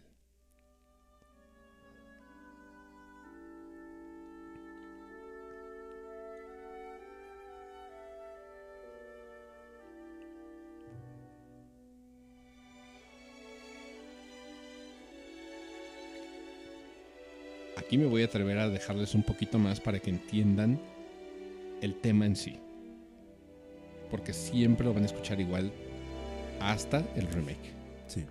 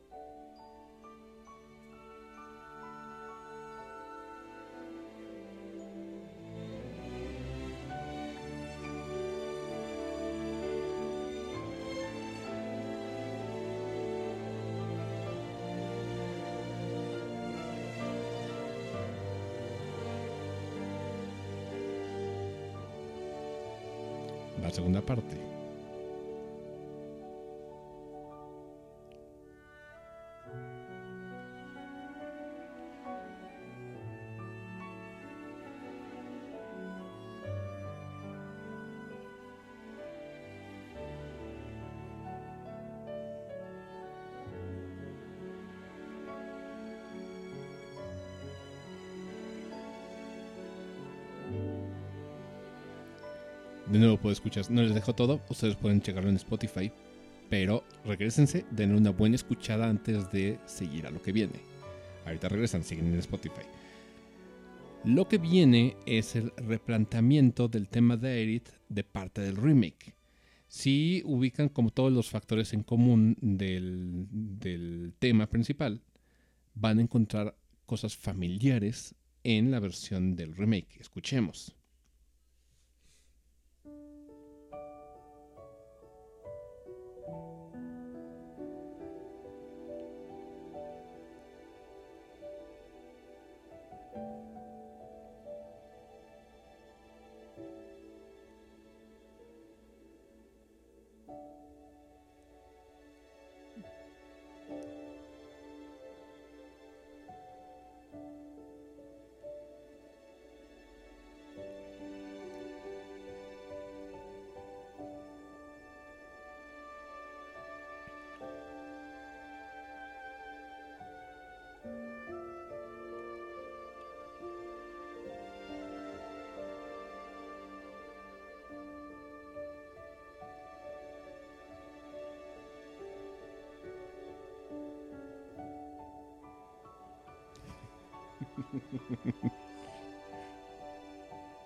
Es divino.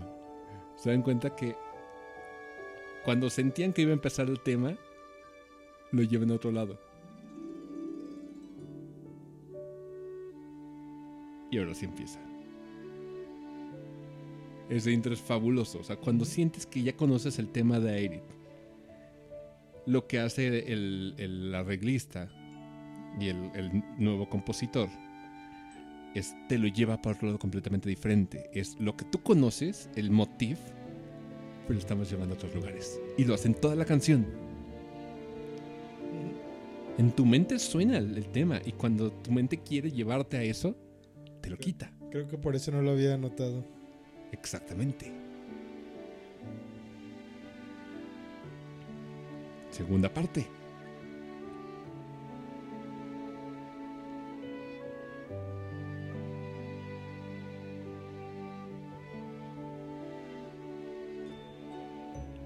Y aquí ya se vuelve lo familiar.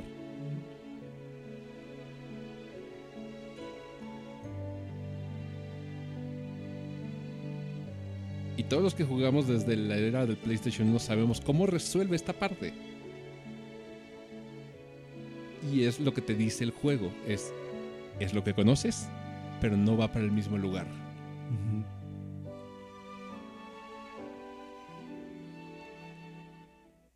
El otro, el, el otro que tengo como ejemplo de exactamente la misma filosofía es One Winged Angel. No hay persona gamer que se, se haga llamar gamer que no conozca este tema. Es el tema de, de Sephiroth.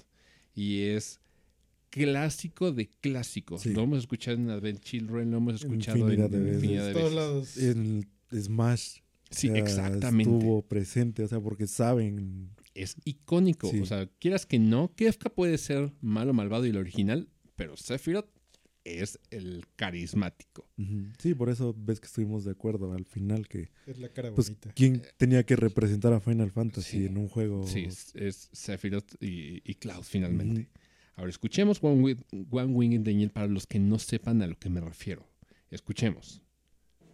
Esta es la versión de Distant Worlds. La pueden encontrar en su plataforma favorita. Aquí tengo que dejarlas un poco más porque quiero que escuchen los fragmentos. Viene dividido. Este es el intro.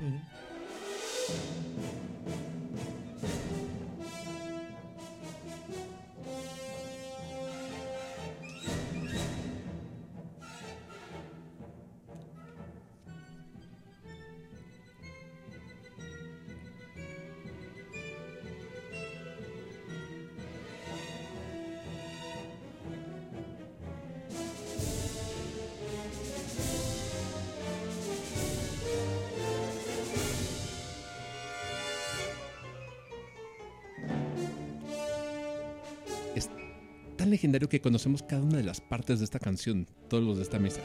Todas. Y esto es importante porque el compositor sabe eso, que conocemos las partes y como tal juega igual con nosotros. Escuchemos el tema principal.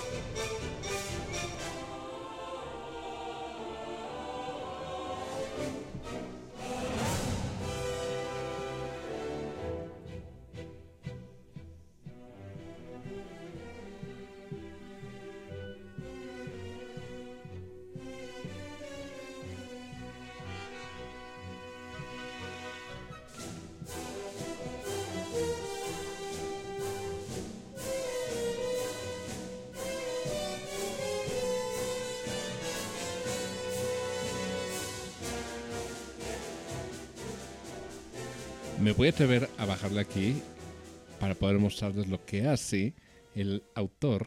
Bueno, no el autor, porque el autor es Uematsu. Que Sí. hace el arreglista en el remake. ¿Cómo nos va a presentar One Winged Angel? Sí, pues un tema que Ajá, todo que mundo conocemos. conoce. O sea, sí. Lo impresionante de este tema es que conocemos cada una de las, de las partes, incluso los, lo- las pausas. O sea, si, si hablamos del puente mm, que acaba de, de suceder,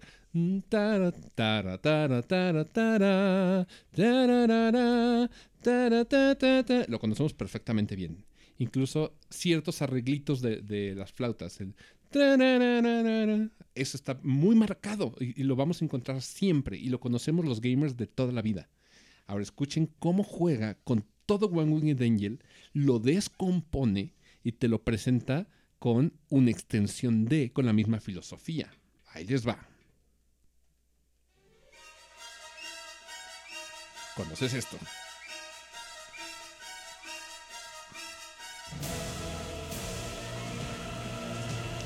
Ya cambió.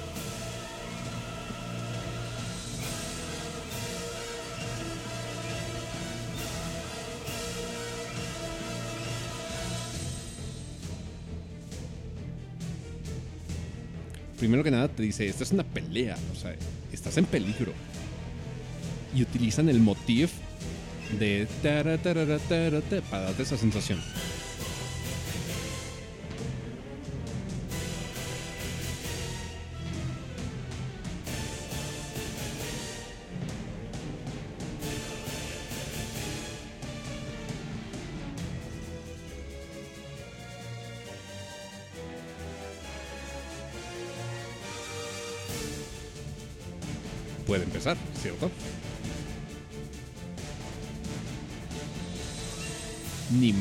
No empieza.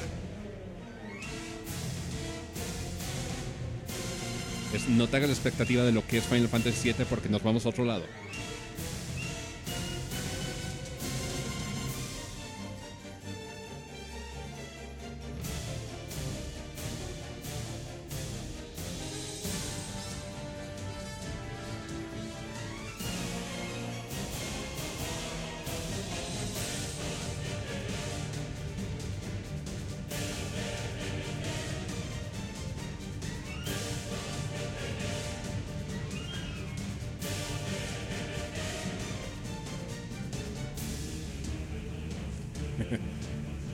Te lo pusieron en otro lado.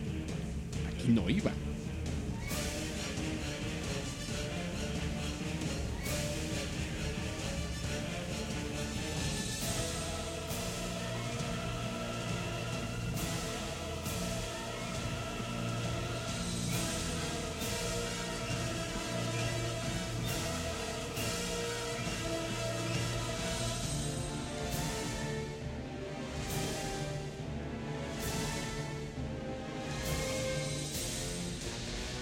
No empezó otra vez.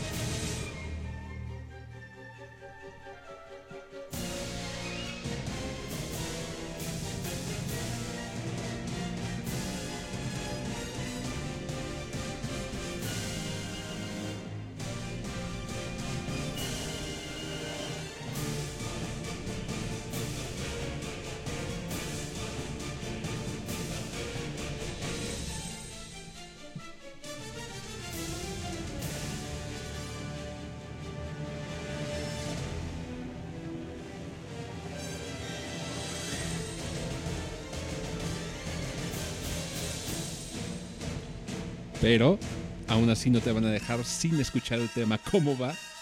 Y después de todo este intro, regresan en un círculo perfecto, ahora sí a ordenarte One Winged Angel como lo conoces de toda la vida. Y eso es lo que conocemos.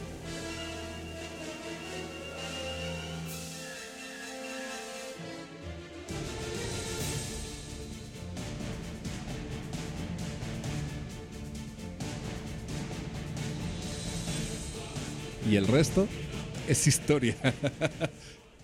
y todo el tema, todos los, temas de, Final Fantasy VII siguen esta lógica, solamente que te van dando esta perspectiva en diferentes medidas. En las primeras canciones, que fueron las que jugamos hace rato Emilio y yo en Rhythm, parecen ser las mismas rolas, porque lo que, lo que primero te hace pensar el juego es que estás jugando un remake igualito que lo fue Resident Evil 2 pero conforme te vas adentrando en la historia y van cambiando cosas, te van haciendo cambios. Por eso la canción de Aerith cambia a otra cosa. Ya, y esto sucede a casi mitad del juego aproximadamente. Sí, que es cuando ya empieza A cambiar, precisamente, sí. Va a cambiar mucho. Y por eso, el, el- a nivel musical, es brillante, porque no solamente se convierte en una composición completamente nueva, entre comillas, pero respeta la, la cuestión del leitmotiv de algo ya preestablecido desde hace más de, de 20 años, casi 30, Salió en el 97. más o menos. Entonces, imagínate, casi tiene 30 años. Ujú. Final Fantasy VII. Ujú. O sea, es- está en los, está en los 20, es- tiene un chorro Ya, ya va a la mitad de los 20. Así es. Entonces, eso preestablecido y el cómo sigue una filosofía también hace digno de admirarse lo que hace el, remake de, de Final Fantasy VII. Por eso ganó juego de o soundtrack, de- Soundtrack. de- del año, por eso. Ahora, si nos vamos a, a otras composiciones, ah, estos ya son como los, los bonus tracks, o sea, porque ahorita ya les dimos como toda la carnita de Square, que es lo importante. Fuera de eso, creo que la mayor parte de la música de videojuegos que disfrutamos de toda la vida son de, de RPGs. Entonces quiero darles como el pilón antes de irnos. Porque probablemente haremos más emisiones de este tipo de episodios Sí, de en escuchar. este pues fue como sí, Square, que pues porque lo tenemos un poquito más. así es. Más este, fuerte, Sí, con- Fre- fresco de fresco. varias cosas, o sea, realmente Pues de, toda sí una era- vida. Y también teníamos que, te- teníamos que plantar varias cosas de, de Square. Ahora, ah, como un extra, déjenme mostrarles el, el soundtrack de uno de los RPGs que para mis gustos es de las mejores series fuera de lo que sucede en Square. Esto es el soundtrack de Persona 3. Y lo que voy a hacer solamente es demostrarles el tema principal de cada uno de los, los personas que compuso un señor llamado Shoji Meguro que también es rockero, es guitarrista, le gusta hacer sus conciertos en vivo de, de persona. Y que por cierto también celebrando que Persona ya está en más plataformas. Sí, en todos Ya lados. salió en todos lados. Sí. Sí, lo puedes jugar ya en todos lados. Hasta- en tu celular con Game Pass. Para Sí, que vean. Sí, sí. Entonces, tanto 3, 4 y 5. Escuchemos Burn My Dread de Persona 3. Cabe resaltar dos cosas.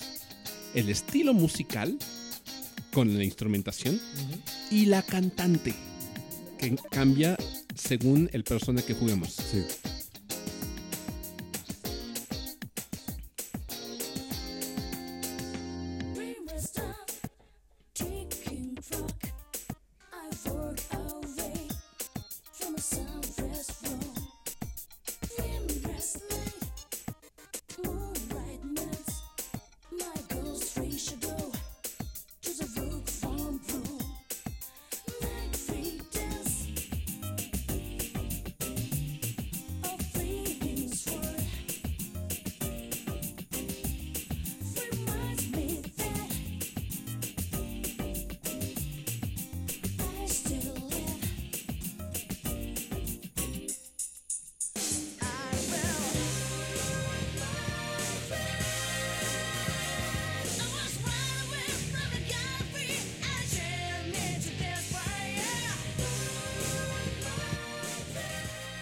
De lo que estamos buscando de, de Persona 3.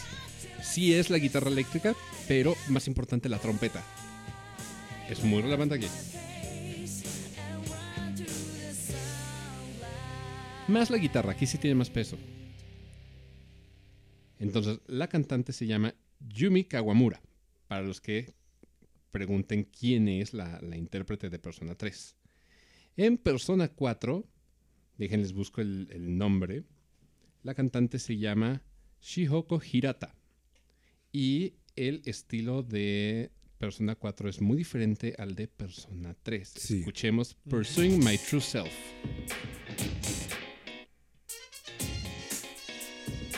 Y el estilo vocal.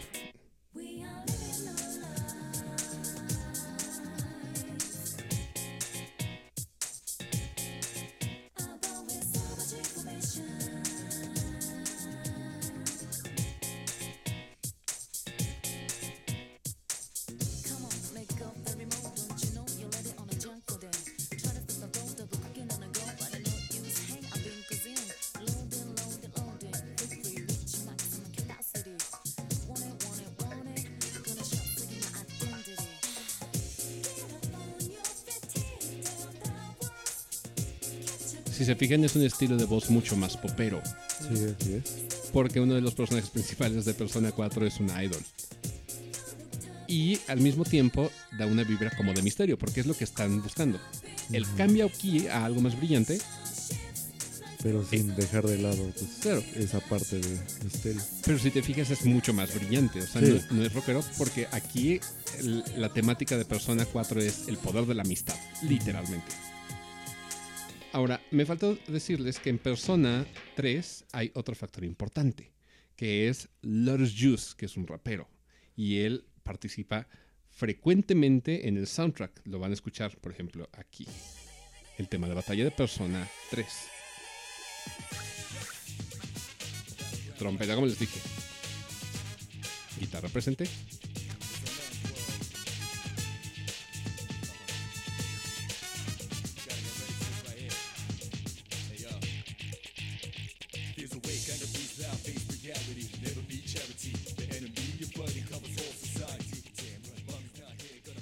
Ok, recuerden esos elementos por la revelación que les voy a dar en, en el último de los soundtracks de Persona que les voy a, a mostrar, que todavía no es. O sea, el, el siguiente es el intro de Persona 5, que es Wait Up, Get Up, Get Out There, que es el original, porque eh, en Royal en cambia. Royal. Igual que cambia en Persona 4, 4. Golden. Sí, Y en- Eh, creo que en ¿El tres no cambia? Según yo, en Fez sigue siendo. No, Portal. el puerto. eh, sigue siendo Sí. Burn My Dread. Este es Wake Up, Get Up, Get Out There. Es importante porque es el que engloba todo eso. En el cambio a Persona Royal se pierde un poco de, de esta instrumentación y estos arreglos. Escuchemos.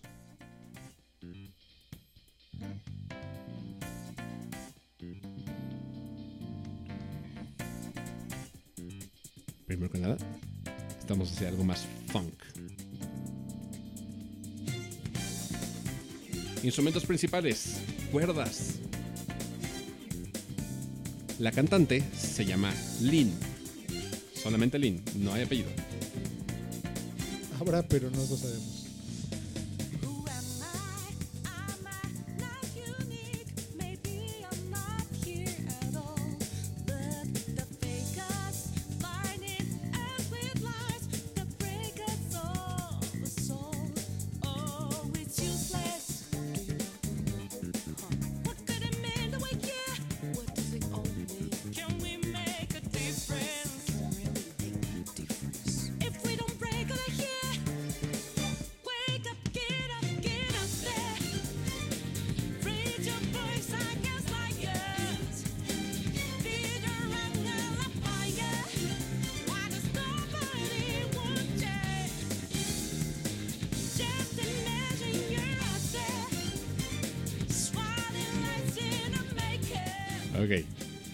Cacharon.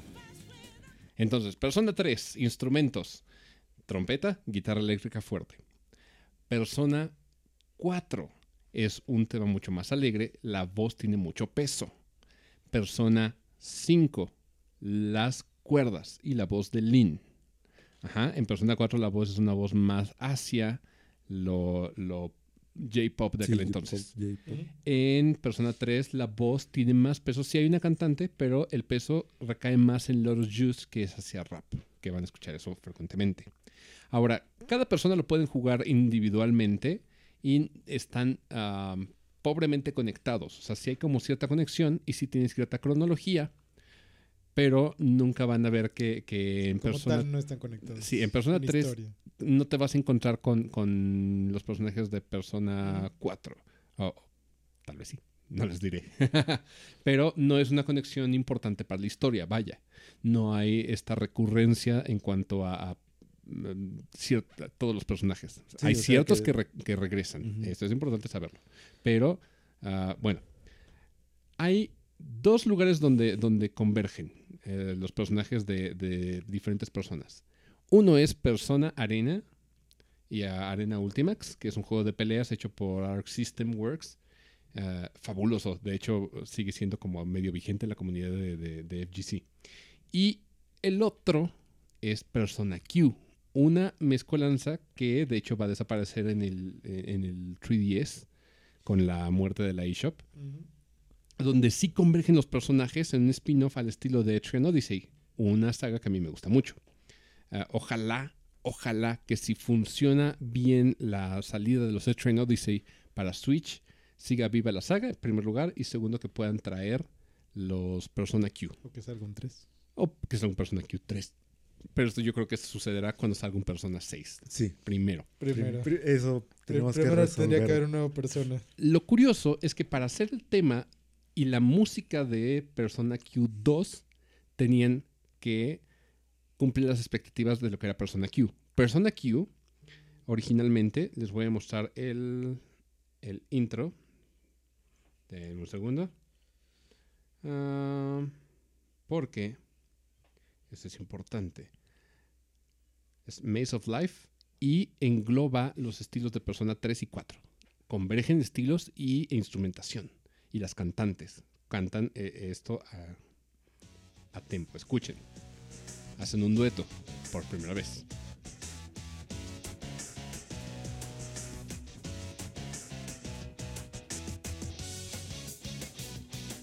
La guitarra. Y entramos. Ella es la del 3.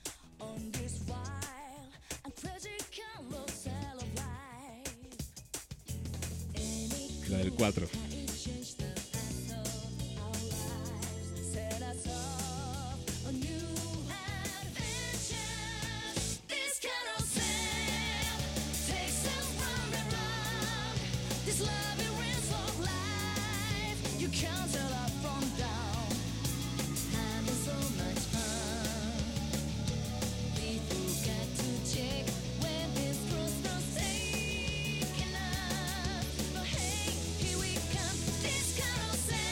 Ok. Esto sucede primero, o sea, cronológicamente, esto sucedió primero y y luego sale el Persona Q2, pero aquí el crossover es entre Persona 3, 4 y 5. Entonces tienen que hacer es- esta amalgama entre tres diferentes personas. Entonces, no solamente es traer a las, a, a las cantantes, sino la instrumentación de, y este es trabajo de Shoji Meguro, que es un señor muy inteligente en ese sentido, porque sabe meterse a diferentes estilos de música y ah, poder hacer este tipo de, conjunciones cuando es necesario. Este es Road Less Taken de Persona Q2. Entramos directamente al estilo de Persona 3.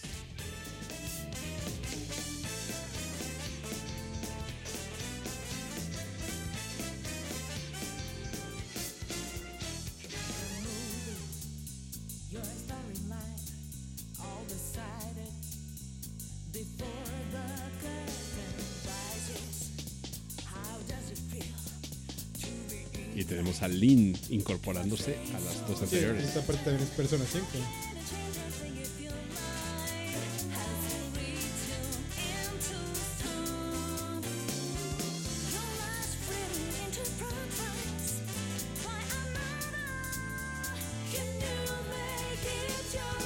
Larus Juice regresa.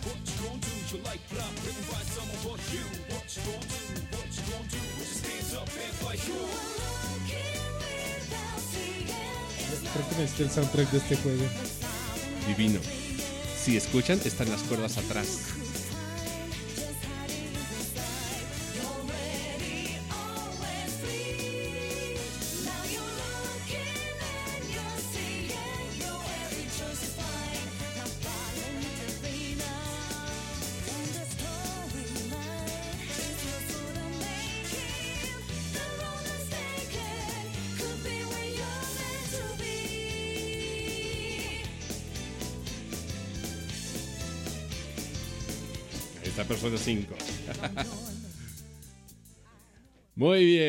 Eso fue nuestro pilón abordando persona, que era necesario abordar personas. Si queríamos hablar de RPGs, como Sí, lo hicimos el día de y hoy. que aparte pues también está bastante cargado en, Sí, en música. Sí, O sea, sobre sí. todo de, de este tipo de recursos como el leitmotiv y demás. sí. Ya hablaremos después todo lo- de los spin-offs y demás, pero esperemos que pu- pueda juntar suficiente material para traerles más de este tipo de, de contenido.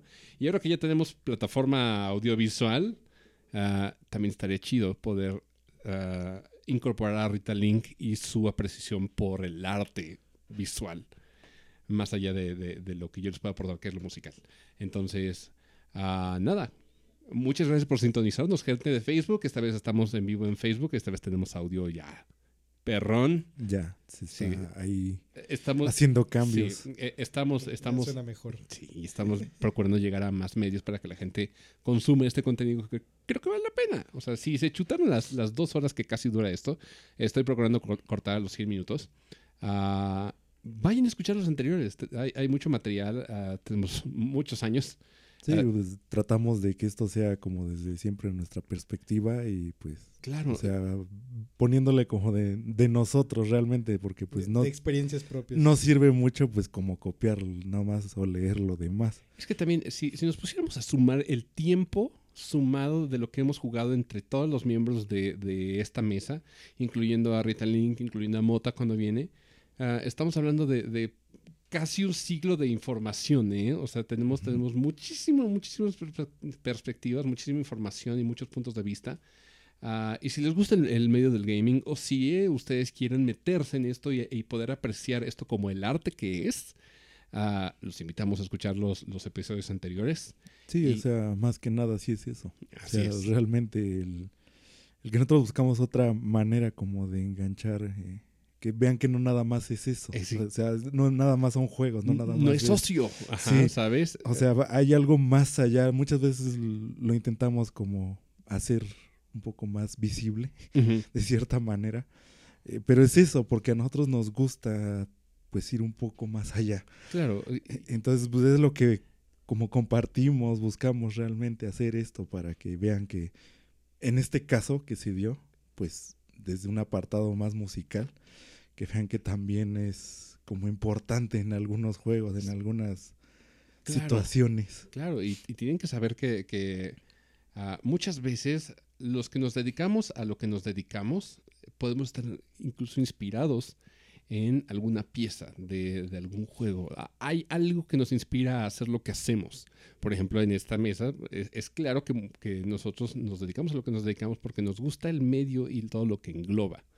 Am, pero bueno, ah, como cada semana les digo, chicos, gracias por acompañarnos cada, cada semana o cada que podemos reunirnos en, en esta mesa. Ah, Sí, no, siempre es un gusto, pues, Lleva- venir a como compartir y... Llevamos un año y creo que este es el primer live que sacamos ya en forma. Sí, o sea, Sí.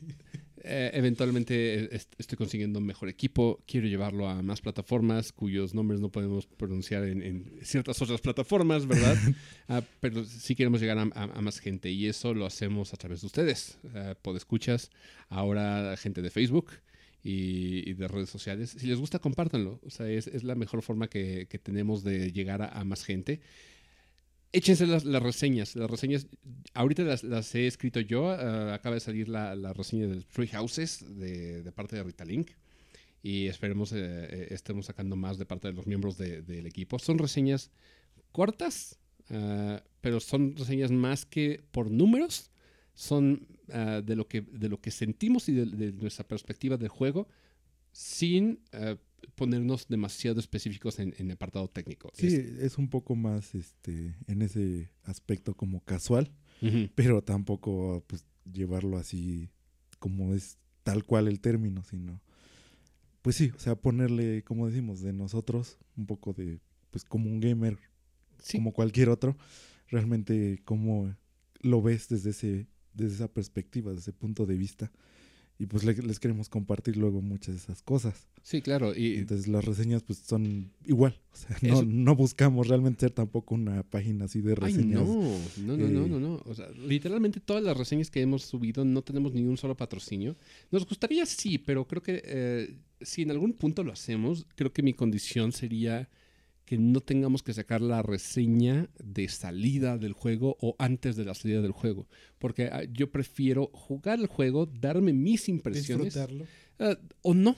Sí, porque de- depende del ajá, juego, ¿verdad? Ajá, ajá. Y, y- y Pero poder- pues realmente o- O sea, e- eso sí o no, bien, más que comunicarlo. analizarlo. Ah, sí, o sea, o sea, no jugarlo por sacar una reseña. y, y saborearlo, o sea, el decir, me gustó, ¿por qué? O que no me gustó, ¿por qué? Pero ser, ser muy honesto, fuera del patrocinio, fuera del... del- de, Sí, o sea, de, de que te manden una, una copia del juego, es decirles qué sí me gustó, qué no me gustó. Y normalmente yo procuro decirles, espérense una rebaja, o si les gusta este tipo de cosas, está esto. Si no les gusta ese tipo de cosas, ah, evítenlo.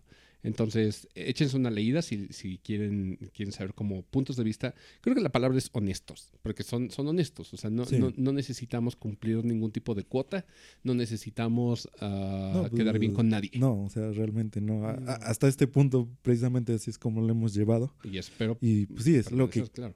es lo que uno espera, como mantener esa esencia de, de que pues sigamos siendo nada más nos- nosotros, o sea, realmente lo que nosotros pensamos, lo que nosotros, cualquier cosa que se nos ocurra es lo que les compartimos. Sí, ahí va a estar plasmado. Entonces, gente, si les gusta, regálenos su like, regálenos sus comentarios. ¿Qué, qué les pareció? ¿Qué opinan? ¿Cuáles son sus bandas sonoras favoritas de, de videojuegos? Eso es importante saberlo y por qué. Eh, no quedarse solamente en decir esto no es, no es tan bueno, esto no es... No es... O simplemente porque alguien más lo dijo. Por ejemplo, nosotros que lo dijimos, eh, pusimos ejemplos. Ajá. Puede ser que a ti no te gusten. o que no le encuentres el mismo sentido que nosotros Ajá, le, encontramos. O puede ser que pues llegó en algún punto de tu vida que pues realmente no te causó ese impacto, o qué sé yo. O más bien al revés, te Claro. llegó algún juego en el que se te quedó más. muy grabado porque pasó en cierto momento de tu vida o algo así, pues se te quedan esas canciones. Entonces, pues también esto es como bueno, luego que lo compartas y también como es parte de algo que te guste, pues sí, externarlo a veces, que es lo que falta en ciertas ocasiones. Entonces, banda, como cada semana, gracias por sintonizarnos y nos vemos en otra emisión de este episodio semanal llamado Inship Boombox. Hasta la próxima.